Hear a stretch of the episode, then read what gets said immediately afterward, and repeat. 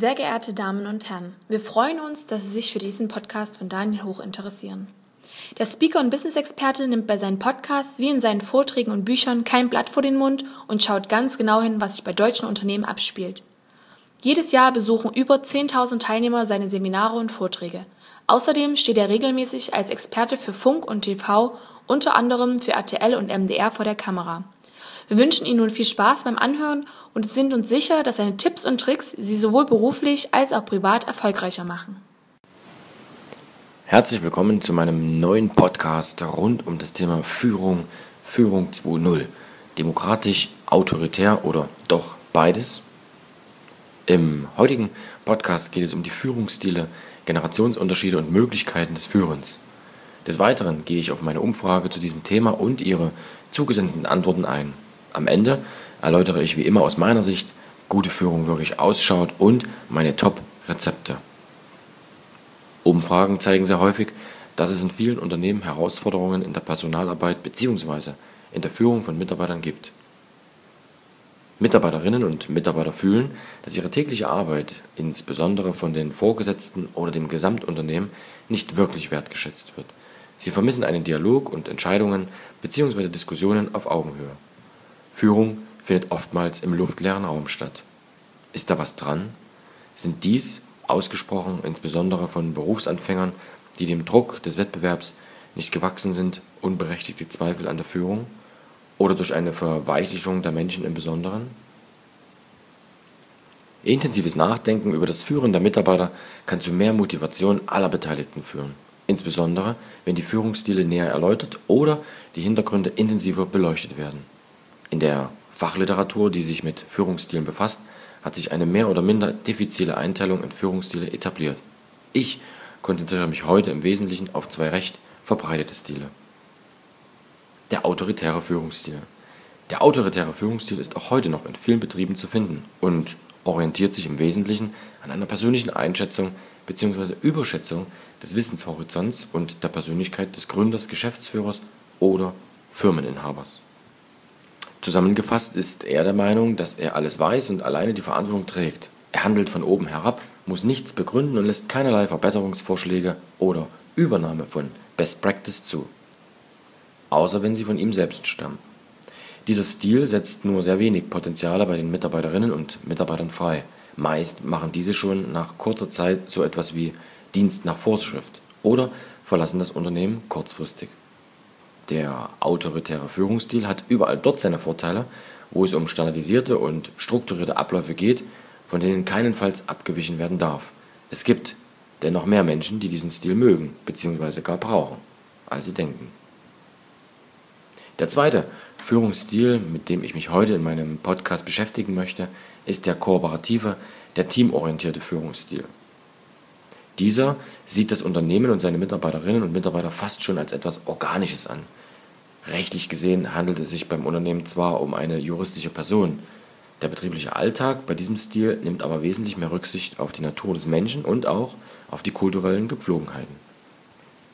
Jeder Mitarbeiter, seine Vorschläge und seine Ziele werden ernst genommen. Das System Unternehmen lernt vom gegenseitigen Austausch miteinander und vereint die verschiedenen Sichtweisen und Blickwinkel, um gemeinsam Schwung aufzunehmen. Vorschläge werden angenommen und auch gerne umgesetzt. Wenn etwas schief geht, dann wird eine bessere Lösung für die Zukunft gesucht.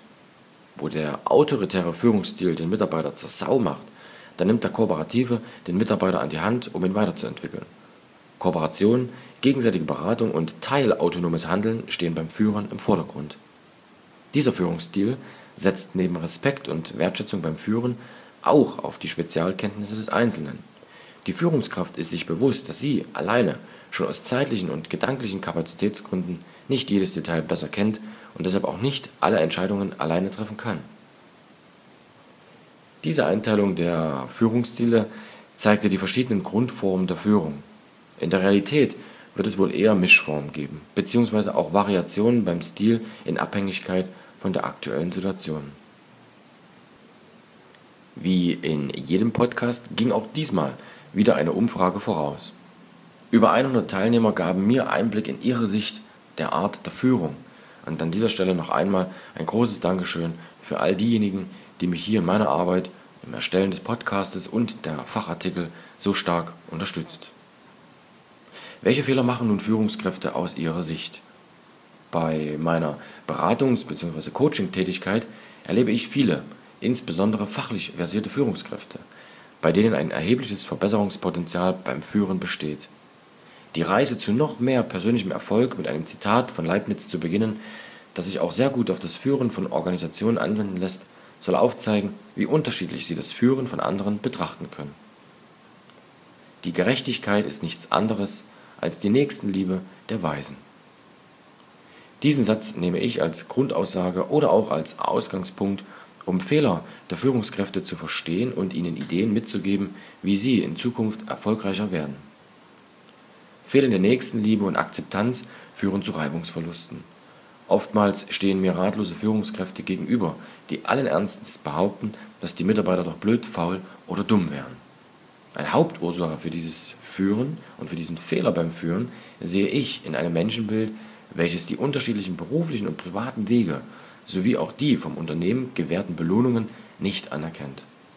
Diese Führungskraft hat einfach nicht akzeptiert, dass beispielsweise die Tarifgehälter von Produktionsmitarbeitern eine Abgeltung der reinen Arbeitsleistung bzw. Normalleistung enthalten. Sie arbeiten dann engagiert ihre 37, 38 oder 40 Wochenstunden und verlangen ihrerseits die Gegenleistung in Geld und einer gewissen Sorglosigkeit dafür. Sollen doch die anderen die Führung übernehmen. Dass die Mitarbeiter sich nicht für das Führen, die Probleme oder den Alltag des oberen Managements interessieren, darf man ihnen nicht vorwerfen. Viele sind mit Mitte 20 schon ausbefördert und legen Wert auf Respekt und den Austausch Arbeitsleistung gegen Entgelt. Sie machen sich um Führung keine Gedanken, sondern möchten Spezialisten in ihrem Gewerk oder Tätigkeitsfeld sein. Wenn die Führungskraft dies akzeptiert und auch einmal die Perspektive wechselt, sich also in den Mitarbeiter hineinversetzt, dann gibt es wesentlich weniger Reibungsverluste und Missverständnisse beim Führen von Mitarbeitern. Führung bedeutet, Unternehmen voranbringen, statt Statussymbole zu sammeln. Ein weiterer Fehler, insbesondere beim hierarchischen Führungsstil, ist das Verwechseln von Büro- und Geschäftsausstattung mit persönlicher Macht und Statussymbol. Es wird viel Kraft und Energie darauf verschwendet, ein größeres Büro, einen besseren Parkplatz oder ein besser motorisiertes Firmenfahrzeug zu bekommen. Abgesehen von der Tatsache, dass diese Zeit besser investiert wäre, ist es das genaue Gegenteil von Empathie oder von zielgerichteter Führung. Das Ziel beim Führen ist nicht mehr etwas für das Unternehmen zu erwirtschaften, sondern irgendein Statussymbol zu bekommen. Erbitterte Grabenkämpfe werden um einzelne Vorteile geführt, oftmals sogar so weit, dass die Existenz des Unternehmens gefährdet wird. Einer der Gründe dafür, die Führung ist alles andere als ein Vorbild für guten Führungsstil. Dabei machen Führungskräfte den Hauptfehler, dass sie nicht mehr den inneren Wert oder Nutzwert von Ausstattung oder Statussymbolen sehen, sondern sich von den anderen Führungskräften absetzen wollen. In der Literatur finden sich dann teilweise auch sehr extreme Angaben darüber, wie viel Zeit dafür aufgewandt wird, anstatt sich mit echter Führung zu befassen. Um den Grabenkampf positiv klingen zu lassen, wird manchmal auch der Begriff Networking als Tarnung verwendet. Ziel ist, sich gegenseitig in der Karriere nach oben zu ziehen, statt das Unternehmen durch Führung voranzubringen. Schlechte Führung. Zerstörung von Werten durch reine Kostenbetrachtung. Die öffentlichen Fehlgriffe oberster Führungskräfte sind mindestens genauso schlimm wie die alltäglichen Abgrenzungen oder Demütigungen, die als gezieltes Machtinstrument beim Führen eingesetzt werden.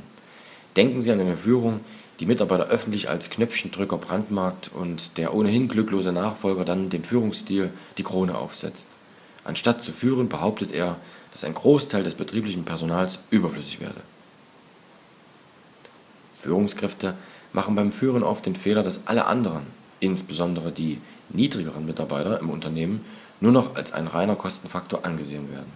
In der Folge wird ein angeblicher Wettbewerbsdruck dazu genutzt, die sogenannten Randaktivitäten aus dem Unternehmen auszugliedern.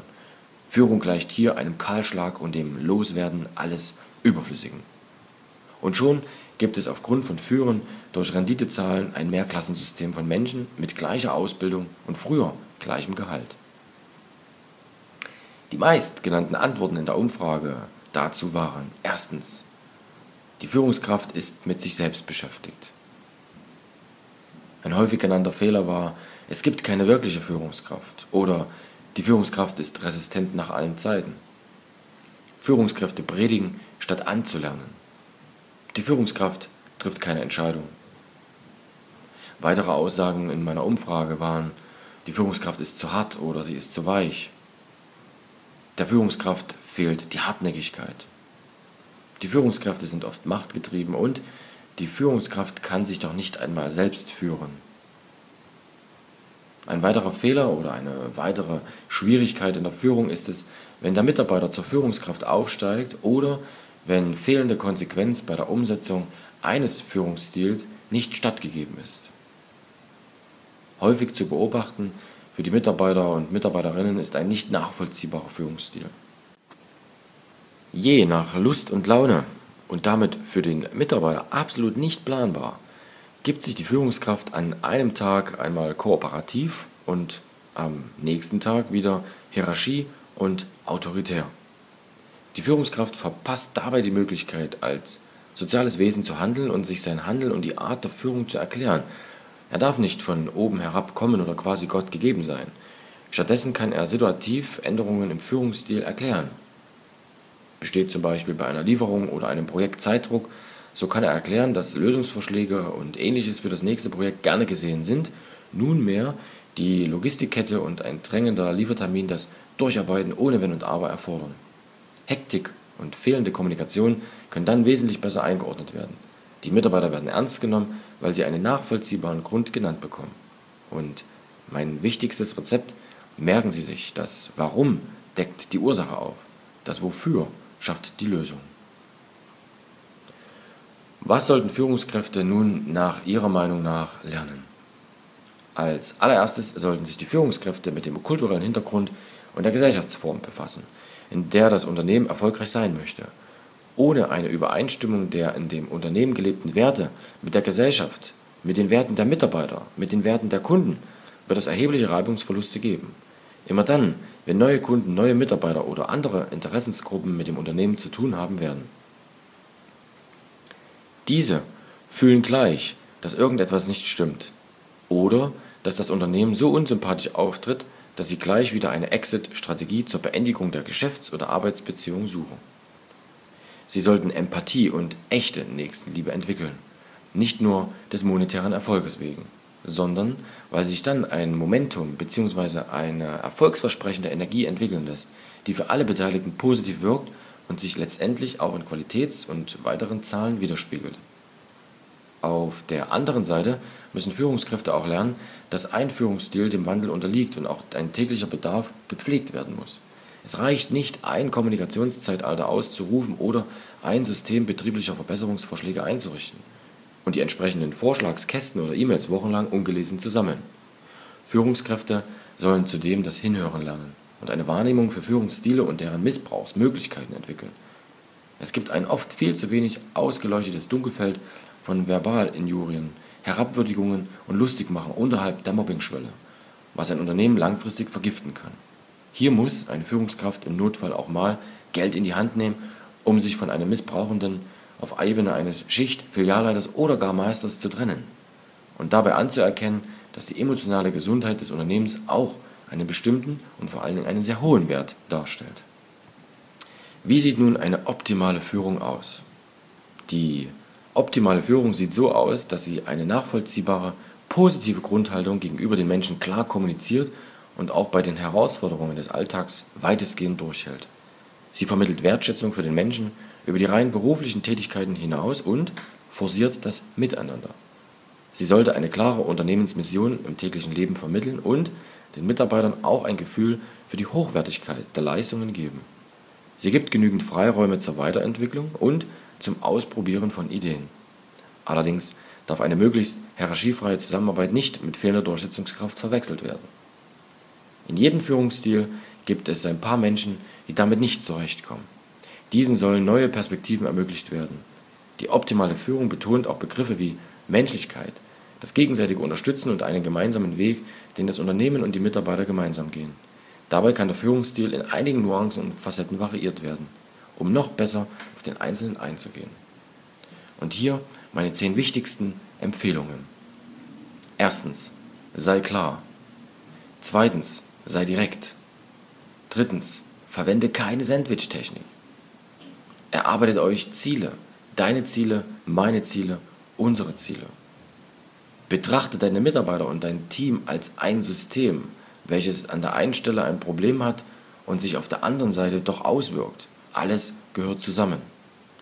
Siebtens, dein Mitarbeiter ist dein Kunde. Und je besser du ihm etwas verkaufst, umso besser wird er es auch weitertragen. Achtens, respektiere dich und den anderen wirklich. Neuntens, überrasche deinen Mitarbeiter jeden Tag einmal, im positiven und, wenn möglich, auch mal im negativen.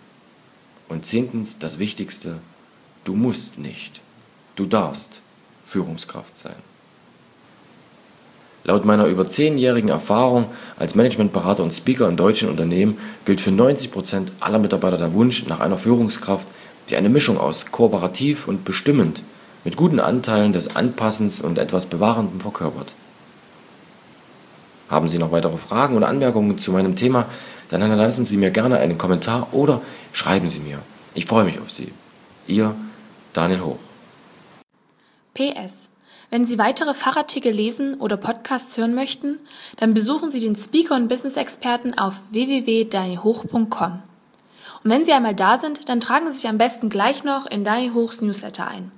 Dieser erscheint monatlich, ist komplett kostenfrei und zeigt Ihnen die neuesten Umfragen, die neuesten Tipps und Tricks und alle Termine für Online-Seminare und Vorträge. www.danielhoch.com